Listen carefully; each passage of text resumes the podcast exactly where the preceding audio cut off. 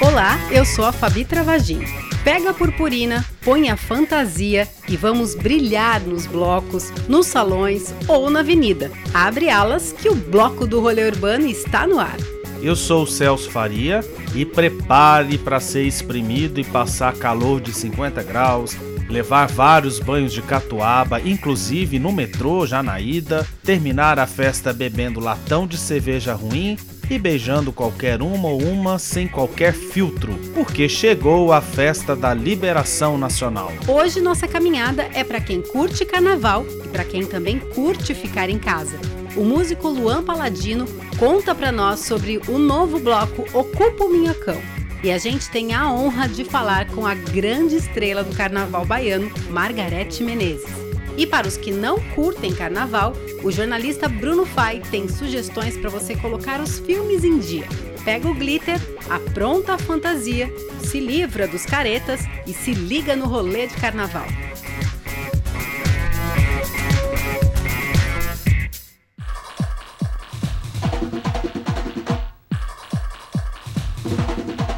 Carnaval chegou por aqui nos tempos da colonização portuguesa. Os quatro dias marcam o início da quaresma, período que antecede uma das datas mais importantes do cristianismo, a morte e a ressurreição do seu líder, Jesus.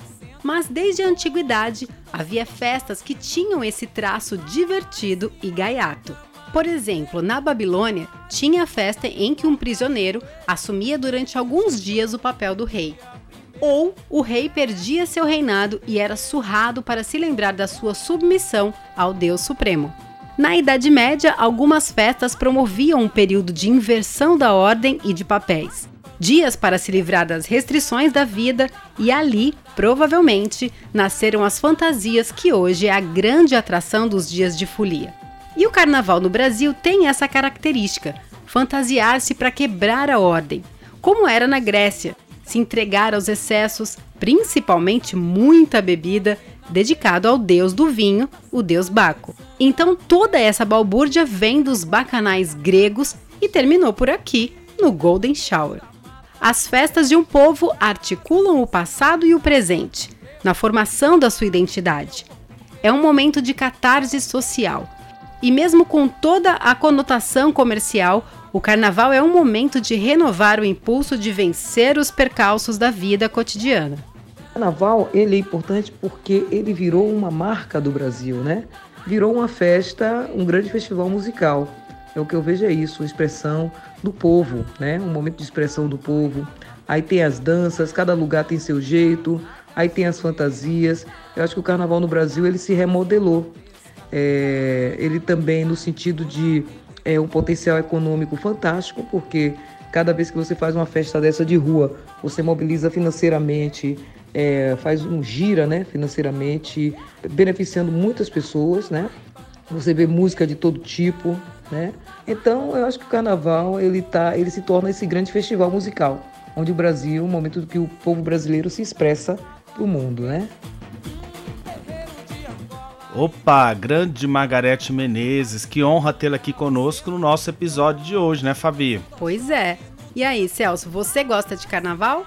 Então, Fabi, eu sou dos que gosta, mas ultimamente ando achando muito quente, não ando curtindo muito carnaval, mas já curti bastante, assim. Como eu morei em Brasília há muito tempo, já saí bastante nos bloquinhos ali de Brasília, aqui em São Paulo também já fui nos bloquinhos de carnaval. Já fui nas cidades históricas de Ouro Preto, então eu gosto assim, acho que é uma festa muito bacana e que também ficar quieto também vale a pena e é uma boa escolha nessa festa. E como você já frequentou outros carnavais, né, Brasília, Ouro Preto, você acha que o carnaval de São Paulo já tem tradição e não deixa nada a perder para as outras cidades? Então, o carnaval de São Paulo acabou virando esse carnaval de bloco, né? E, e é uma característica muito forte daqui e vem crescendo muito aí nos últimos anos. Assim, é tão verdade que esse ano São Paulo é o lugar que foi mais procurado no carnaval brasileiro, né? Então, aqui tem muita coisa legal para fazer. Mas também a gente não pode esquecer que a gente tem coisas muito bacanas no Brasil todo, né? Por exemplo, esse ano, lá em Salvador, que está comemorando 70 anos desse formato do Carnaval de Trio Elétrico. A gente tem aí 45 anos do Ileaê, 40 anos do Olodum.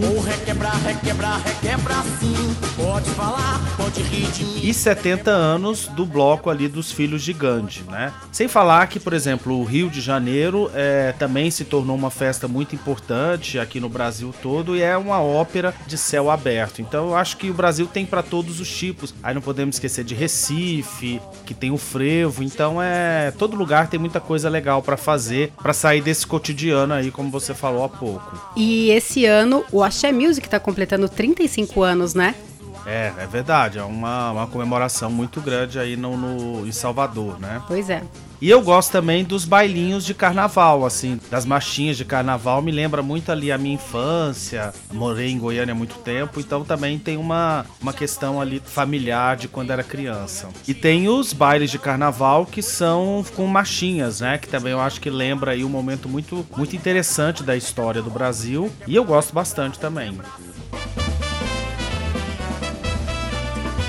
Para você é um momento de relembrar, né? De relembrar, é, tem, é uma questão nostálgica aí, né? Você ia em barlinho quando você era criança? Não, não ia muito, assim, não era uma criança que frequentava muito esses bailinhos, mas ali na família, então a gente podia brincar no carnaval, a gente ia pra casa da minha avó, então rolava um pouquinho essas músicas assim. E aí você mata a saudade quando você ouve. Exatamente. Então vamos começar nosso roteiro ali no centro de São Paulo, pertinho da estação Sé do metrô, na casa de Francisca. Anualmente acontece o chamado Baile à Fantasia. É um resgate das marchinhas que ganharam força no Brasil da década de 1920 em diante com o crescimento do rádio. A cantora Fabiana Cosa propõe um resgate à atmosfera e alegria dos salões carnavalescos de antigamente e sobe ao palco com uma banda com sete músicos. É um festão muito divertido e acontece no dia 21 e 22, sexta e sábado, a partir das 10 horas da noite. E eu recomendo muito essa festa. É um lugar super gostoso no centro da cidade, ser uma casa super agradável. É uma festa muito gostosa de ir e é realmente aí uma lembrança das marchinhas de carnaval. Então lembra muito aquelas festas da década de 1930 e 1940. É, eu também tive a oportunidade de conhecer esse baile a convite do Celso. Eu tô no time das pessoas que preferem ficar em casa no carnaval, preferem ficar mais tranquilas. Então o baile para mim foi uma surpresa. É maravilhoso, muito divertido. Tem gente de todas as idades e você também pode aproveitar para conhecer um pouco da história do prédio, né? Que é um prédio histórico que foi fundado em 1910 e já foi ocupado pela Rádio Record entre 1940 e 1950, na era de ouro do rádio. E essas histórias estão contadas nas paredes da casa de Francisca. Então você pode aproveitar para curtir o carnaval num baile muito gostoso e conhecer um pouquinho da história da cidade de São Paulo. E no dia 24, na segunda-feira de carnaval, a partir do meio-dia, também na casa de Francisca tem a matinê Maurício Pereira e Turbilhão de Ritmos. Daí o público esperado é de 8 a 80 anos, isso é o que informa a casa. E quem tem mais de 80 anos não paga para entrar. E já que estamos falando das marchinhas de carnaval, elas também fazem parte da programação da Casa dos Trovadores desde o início de fevereiro. E tem mais dois bailes, um no dia 21, sexta-feira de carnaval, e outro no dia 28. Nesse ano, o grupo Trovadores Urbanos, esse grupo de quatro amigos que decidiram levar as serenatas românticas para a cidade de São Paulo, faz aniversário de 30 anos. Então, e os organizadores desse baile informam que as crianças são bem-vindas nessa festa. Então anotem aí. No dia 21, na sexta-feira de carnaval, e depois no dia 28, após o carnaval, das 20 às 21h30, ali em Perdizes, na rua Aimberê 651. E é gratuito, viu, pessoal? Isso que é bacana. E os portões abrem a partir das 7 da noite. E vale aquela máxima: se beber, não dirija. Vá de transporte público ou com motorista de aplicativo. Mas não arrisque sua vida e a dos outros. E respeita as minas, né? Não é não. É, se for de metrô, pega a linha vermelha, desce na estação Palmeiras Barra Funda e a caminhada é de uns 15 minutos ali até a Casa dos Trovadores. É isso, pessoal. Quem quiser curtir aí as marchinhas de carnaval, são essas duas dicas aí que a gente tem para vocês. Celso, como você comentou agora há pouco, né, sobre o Carnaval de São Paulo, que está sendo muito procurado, a FEComércio afirmou que este ano o Carnaval deve movimentar mais de 900 milhões de reais. São esperadas, olha só, mais de 15 milhões de pessoas. A capital de São Paulo tornou-se o destino número um para o período de folia do Brasil. E grande força disso está nos blocos de carnaval. São 796 blocos cadastrados na prefeitura, com 861 desfiles esperados nesse período. Poxa, é muita coisa, hein? Vamos falar então dos blocos de carnaval aqui de São Paulo?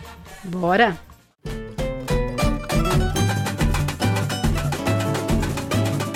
Então, nesses 796 blocos cadastrados aí na prefeitura, tem um bloco estreando esse ano nas ruas aqui de São Paulo, viu, pessoal? É o bloco Ocupa o Minhocão, que vai homenagear aí uma das vias mais importantes daqui de São Paulo. Ela nasceu na inspiração do advogado e artista Hermano Leitão e ele faz uma brincadeira com o Minhocão, já que é a rota diária dele para o trabalho. E quem conversa com o rolê sobre esse novo bloco é o músico Luan Paladini. Luan, o que é o carnaval para você? Carnaval, bem da verdade, é aquele momento em que o brasileiro, de um modo geral, pode se desvencilhar das amarras do cotidiano. É uma, uma, um momento de fuga do ser humano, do brasileiro em geral, para que ele possa recarregar suas energias para enfrentar o ano com mais força. Fala pra gente do bloco então Ocupa o Minhocão e esse samba, né, que vocês cantam aí, é duro de aguentar a vida no Minhocão. Nosso bloco nasceu da elucubração, né, do, do irmão Almeida Leitão, quando ele por diversas vezes enfrentou o trânsito caótico e enlouquecedor. É duro de aguentar a vida no Minhocão. Falando do bloco, é o primeiro ano, né? Não temos uma real noção né, de como se dará o processo. Entretanto, porém, todavia, é de se esperar algo novo. A intenção é fazer florescer a memória do paulistano, com marcinhas que encantaram nosso povo em 64. E também trazer alguma coisa mais atual, aquela coisa da Bahia, do Lodum, é verdade? Para encantar o cidadão paulistano. Vai ser um bloco de arromba. Bom, então, para terminar a nossa conversa aqui, explica para o nosso ouvinte o local da concentração e como que vai acontecer aí o cortejo do bloco. É, o bloco inicia-se ali na, no Largo Padre Péricles, atrás da igreja, tá? Igreja São Geraldo. Segue ali pela Tajipuru e encerra-se ali perto do Memorial da América Latina. Um percurso curto, né? mas tem tudo para ser muito divertido, muito alegre né? A música é muito, muito forte. Vai ser dia 24 do 2, que é a segunda-feira de carnaval. Inicia-se às 11 horas da manhã. Bloco Ocupa o Minhocão. Basta você acessar o nosso Instagram, Bloco Ocupa o Minhocão, ou pelas redes sociais. Vocês podem entrar em contato com a gente para efetuarem a inscrição no bloco. Aproveito o momento para convidar todos e a todas né, para cantar comigo. O elevado é o minhocão, é duro de aguentar a vida no minhocão no minhocão. Obrigado, gente. Um abraço. Ei, Luan, valeu, hein? Música animada aí, muito divertida aqui você. Adorei, viu? Já vamos aqui anotar para ir lá no seu bloco. E para você ter acesso a toda a programação com horários e locais de concentração dos blocos de rua, tem o site blocoderrua.com. E além do site também tem o aplicativo que você pode baixar aí no seu celular. Aliás, cuidado com seu celular, hein? É, gente, e aí, assim, para quem gosta de bloco de rua, esse aplicativo e esse site é fundamental aí para você saber de onde sai, os horários que começa, quem vai ter. É artigo de primeira necessidade para a galera aí, os foliões de blocos de carnaval. Bom, e já que você tá com o celular na mão, não esquece de seguir o Rolê Urbano, né? Que a gente tá lá no Instagram, no arroba Rolê Urbano SP. Segue a gente, pessoal. E também segue o rolê no seu player preferido. Estamos no Google Podcast, no Deezer, Spotify, Apple Music. E se nenhum destes for suficiente para você, pode ouvir direto no tocador do blog eurbanidade.blog.br. E agradeço aqui sempre as mensagens dos nossos ouvintes, né? Nessa quinzena aí eu destaco a do Rodrigo Vieira. Ele já participou conosco aqui no blog, que ele é um cinéfilo e é lá de Fortaleza. E ele mandou uma mensagem esses dias sentindo saudade da gente aqui e que estava muito feliz da gente estar tá de volta. Obrigado, Rodrigo. Adorei aí a sua mensagem, tá bom? Bom, vamos encerrar aqui então a sessão blocos e vamos agora para um outro lugar que São Paulo também se destaca, que é o Sambódromo. Sexta e sábado acontecem os desfiles das escolas do Grupo Especial de São Paulo.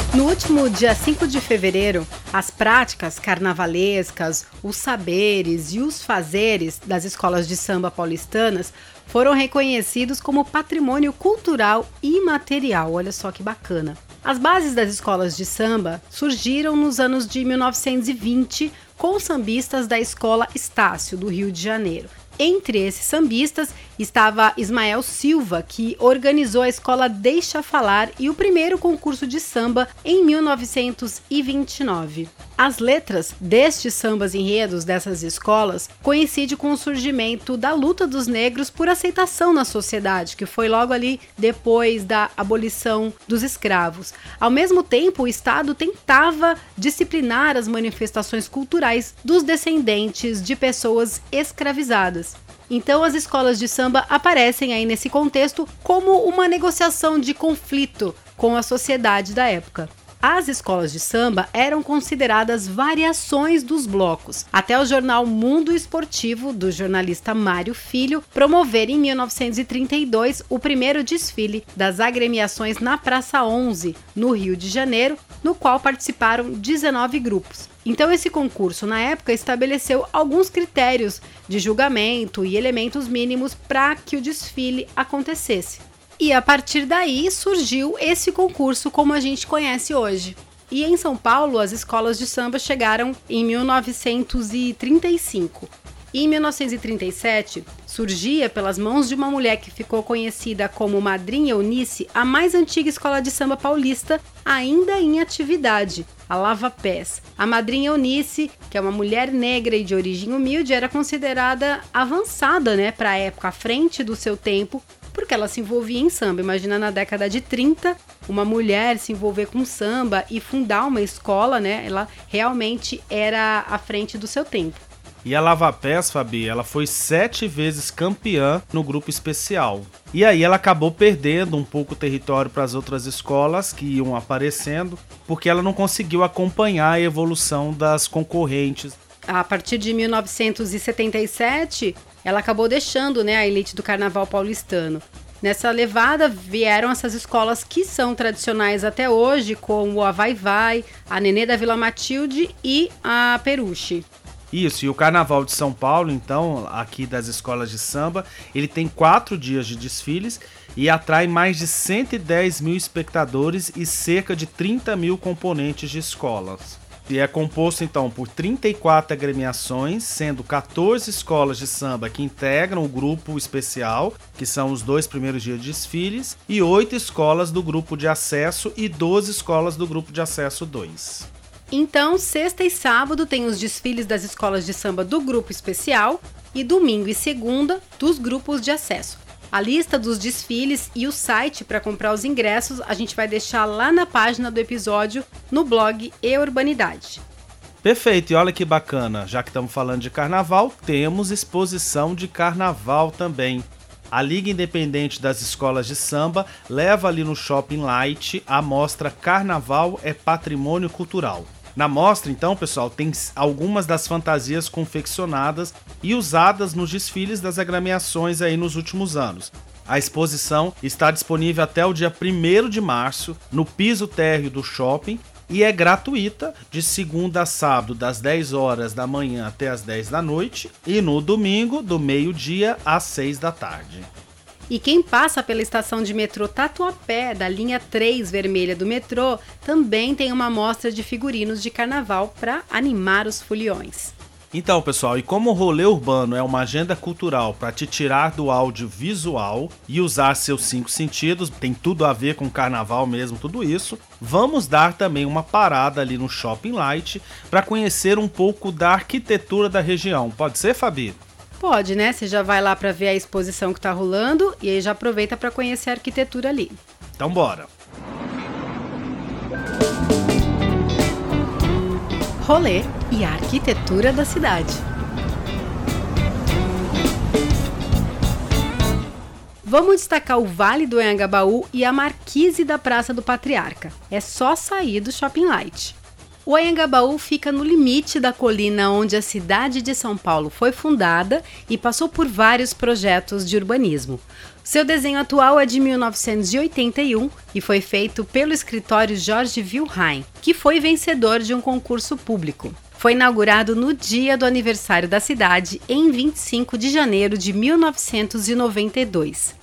O projeto rebaixou as vias expressas de circulação de veículos na direção norte-sul, deixando uma superfície apenas para os pedestres. O conjunto arquitetônico foi criado para possibilitar a contemplação dos viadutos e edifícios da região. E caminhando mais um pouco na direção oposta do Shopping Light, você vê a Marquise Praça do Patriarca, que foi criado com o objetivo de recuperar o piso de pedra portuguesa da praça e ter uma entrada para a Galeria Prestes Maia, que permanece sem uso. A instalação deu o maior bafafá na época mas hoje já virou cartão postal. Pare para observar os apoios da marquise, que tem quase a largura total da praça e parece que a cobertura está flutuando ali. O projeto é de Paulo Mendes da Rocha e de Eduardo Colonelli e foi inaugurado em 2002. Perfeito. Então tá aí, entre um rolê e o outro, vamos conhecer também um pouco sobre a nossa arquitetura aqui de São Paulo. Beleza, então agora vamos dar uma parada Rolê urbano no cinema. Tem aquelas pessoas que não gostam de carnaval e para essas pessoas que preferem ficar no ar condicionado, no ventilador do seu quarto ou no cinema, o jornalista cultural Bruno Fai vai na carona da cerimônia do Oscar e indica filmes no streaming para quem não quer sair para folia.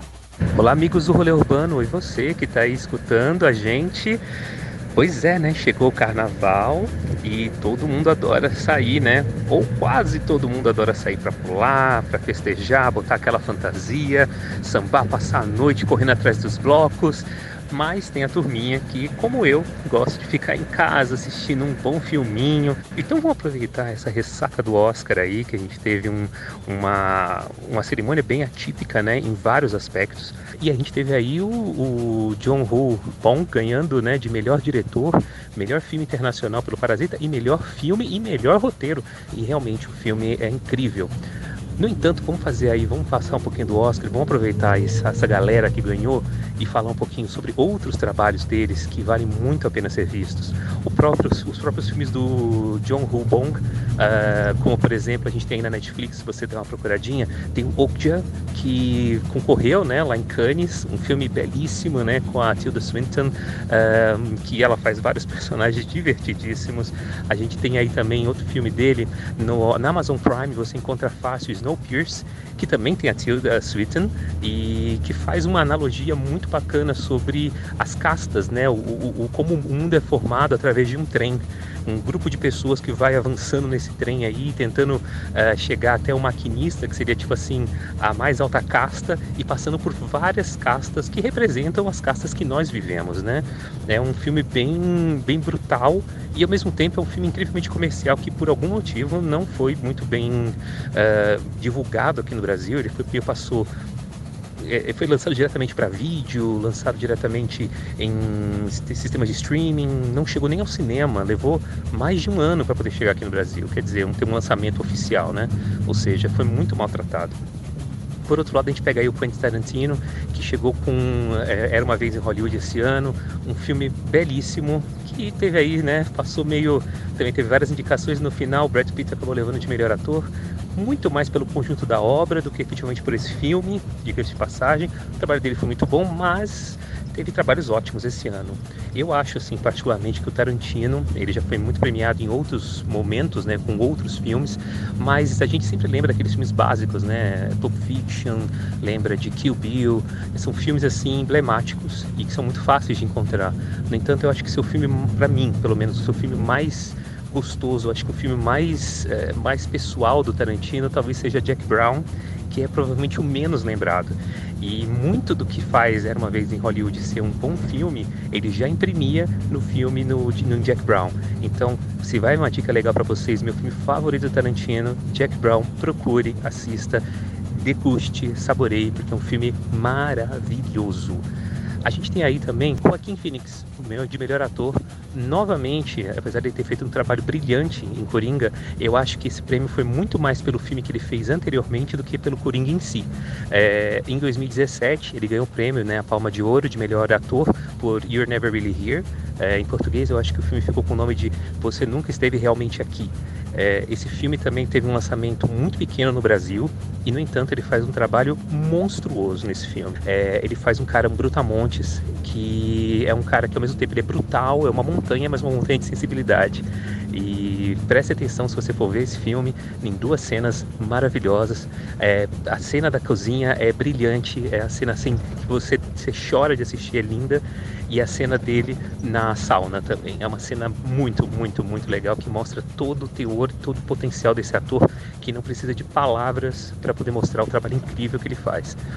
Bom, essas são as minhas dicas para você. Se você ficar em casa no carnaval, estamos aí. Eu sou Bruno Fai e é isso, gente. Obrigado. Até mais. Obrigado aí, Bruno, pelas suas dicas, dicas bem legais de cinema para ficar em casa. Realmente também o Oscar foi uma festa bem interessante. Uma festa que inovou aí realmente nos prêmios, né? Mesmo que todo mundo esperasse aí que o Parasita tivesse bons prêmios, ninguém imaginava que ele chegaria a ganhar o melhor filme. É um filme realmente que vale bastante a pena ver. E eu queria sugerir também um documentário que está no streaming, que é o Estou Me Guardando para Quando o Carnaval Chegar. É um documentário super legal de ver e ele conta sobre a cidade de Toritama que é considerado um centro do, do capitalismo local, que é uma cidade que ela produz jeans. E aí ela faz tudo isso para parar no carnaval. Então é um documentário bem legal assim de assistir. E também para quem aí quer maratonar no carnaval, eu queria sugerir duas séries. Uma é que já estreou ali no final do ano, que é o The Crown, que conta a história da, da rainha Elizabeth. Então essa temporada realmente uma temporada muito bonita que vale a pena e já está de novo a segunda temporada de Pose. Estreou no dia 4 de janeiro e tem episódios inéditos exibidos todos os sábados às 21h45 no Fox Premium 1.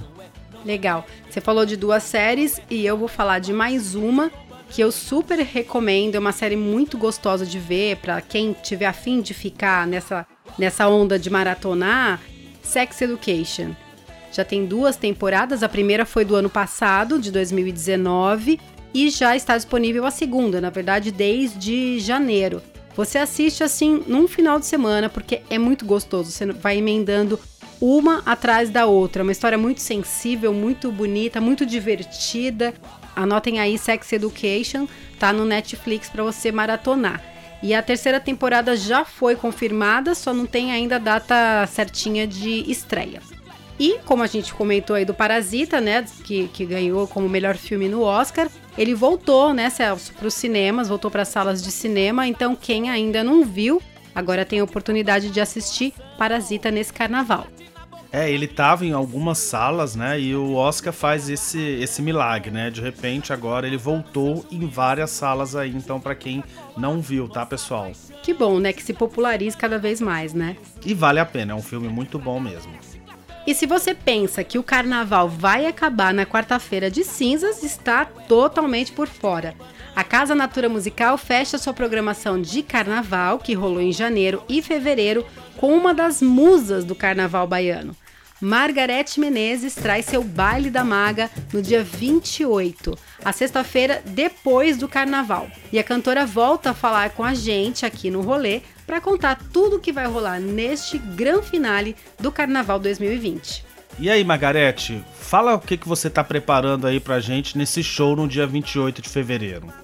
O show da Casa Natura de 28 é um show para fechar o carnaval, é um baile, né? Baile da Maga. Então é um show que eu vou levar meu repertório é, de carnaval, né? Então a gente vai ter de tudo lá, de, de samba, reggae, afropop, axé, pupurris de músicas assim bem representativas do carnaval. E espero que isso se torne uma tradição, da gente sempre poder fazer essa festa como essa galera de São Paulo aí nesse verãozão bonito. Esse carnaval, né, a gente já falou aqui no programa que ele tá levando muita gente aqui pra rua de São Paulo. O que, que você acha, Margarete? O paulistano gosta também de carnaval? O paulistano gosta de festa. O paulistano é um povo que, pela quantidade de coisas que tem nessa cidade, ligada à arte, ligada à cultura, ligada à música, né? E tem público para todo mundo. Na, na Bahia também é a mesma coisa. Chega no nosso verão aqui, é uma profusão de coisas para fazer e todos os lugares estão lotados. Aí, assim também São Paulo, similar, né? São Paulo tem espaço para toda a arte, né? O paulista gosta de festa, gosta de festa boa. Então, no dia 28, na Casa Natura, tem uma festa boa, o Baile da Maga, para a gente se divertir, curtir e comemorar a vida e fechando, né, esse período aí dessas festas de verão do carnaval. Tá bom? Beijo no coração, quero todo mundo lá. Vamos lotar essa casa para a gente botar, balançar o esqueleto e ser feliz. Obrigada, Margarete. É uma honra pra gente ter você aqui no nosso rolê urbano. A Margarete, que é dona de um estilo próprio, é muito fiel às suas raízes, né? Ela mistura na sua música elementos africanos, brasileiros, indígenas e também pop, né? Elementos pop. Num movimento aí que é denominado Afropop brasileiro. Então coloquem aí para vocês finalizarem o carnaval, fechar com chave de ouro. Dia 28 de fevereiro ela vai estar tá lá na Casa Natura Musical a partir das 10 horas da noite. A casa abre às 8 e meia. Rolê aleatório. Celso, lembra do nosso quadro Rolê Aleatório, que a gente não faz já faz um tempo? É mesmo, né? lembro sim. É um rolê pra gente fazer fora do tema de hoje, não é isso? Isso, isso mesmo. A gente já deu dicas de cinema aí para quem quer fugir da confusão do carnaval, mas eu acho que vale a pena a gente voltar ao tema do que fazer em Sampa fora do carnaval. Eu acho que eu, como gosto de peças, né, eu queria sugerir a peça A Verdade, que é uma peça que estreou simultaneamente na França e na Alemanha em 2011 e ela ganhou vários prêmios fora da Europa e tá aqui em São Paulo, é, estrelado pelo Diogo Vilela e pela Bia Nunes. Então vale a pena assistir. Tá lá no Teatro Vivo às sextas às 20 horas, aos sábados às 21 horas e domingo às 18 horas até o dia 28 de março. E a nossa segunda dica aí para o rolê aleatório fora do carnaval é uma exposição que está rolando no MIS, que é Revelando Hilda Ilst. O MIS celebra a vida e obra da escritora, poeta e dramaturga paulista, no ano em que ela está comemorando 90 anos do seu nascimento, com o projeto Revelando Hilda Ilst, que também marca o início das comemorações do aniversário de 50 anos do Museu da Imagem e do Som. Então a exposição está rolando até o dia 15 de março, de terça a sábado, das 10 da manhã às 10 da noite. Domingos e feriados, o horário é das 10 às 8 da noite. E olha que legal, a entrada é gratuita. Legal, duas dicas aí para vocês que pode ser feito no carnaval, né? E para quem também quiser fazer depois, quiser aproveitar o carnaval e quer dar um detox aí da vida de fulião, é uma exposição e uma peça aí que vale bastante a pena ir. E vamos encerrar o programa de hoje ao som de Frevo. Na voz de Caetano Veloso e Céu, a música A Filha da Chiquita Bacana faz parte do álbum Frevo do Mundo, volume 1. Filha da Chiquita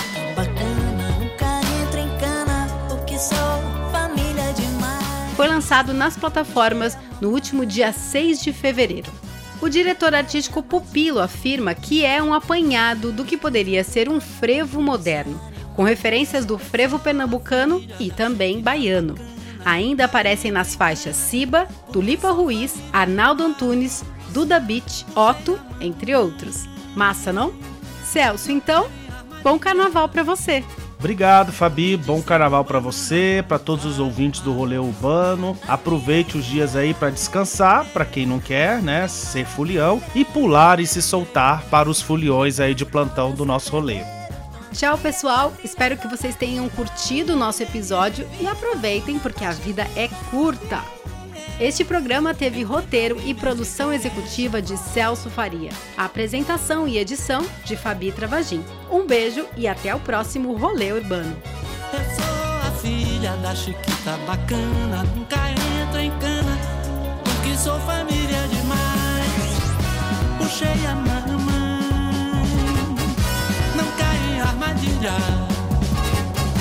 e distribuo banana com os animais. Eu sou